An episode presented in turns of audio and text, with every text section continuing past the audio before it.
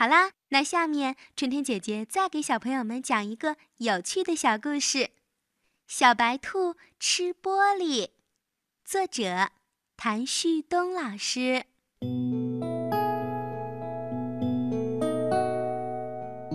小白兔喜爱吃萝卜，更爱吃糖果。兔妈妈给它买了很多的糖果。它呢，还是吃不腻。这一天，灰兔阿姨来家里做客，给小白兔呀带来了一大篮子的胡萝卜，还有一包糖果。小白兔高兴地抱着灰兔阿姨亲了好几口。哎呦，小宝贝儿，阿姨这儿呀还有一样小礼物要送给你呢。小白兔刚要打开糖果包，灰兔阿姨呀又递给他一个金属罐罐。阿姨，这是什么呀？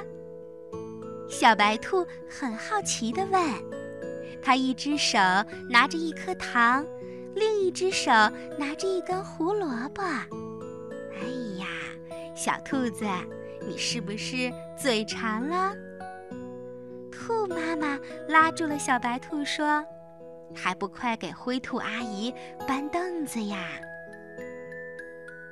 就在灰兔阿姨和兔妈妈聊天的时候，小白兔赶紧打开了小罐罐。哇，里面呀都是圆圆的东西，不会就是好吃的巧克力吧？小白兔抓起两颗就往嘴里塞，哎呦！小白兔刚咬下去呀，就感到牙齿一阵疼。它赶紧把嘴里的圆珠珠吐出来。哦，原来是玻璃球。兔妈妈走过来啦。哎呀，小兔子，你这孩子。玻璃球怎么能吃呢？它又不是糖果，又犯毛病啦！上幼儿园时，你就随便的抓起药片就吃，还把带香味的橡皮也当糖果给吃啦。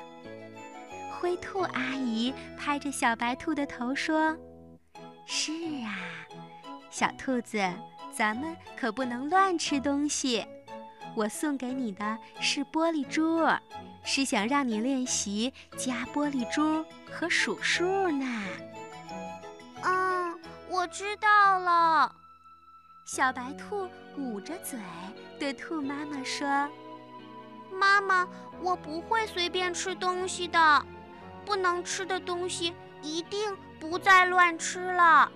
您们放心好了。”哎，小朋友。你们平时呀，也一定不能乱吃东西。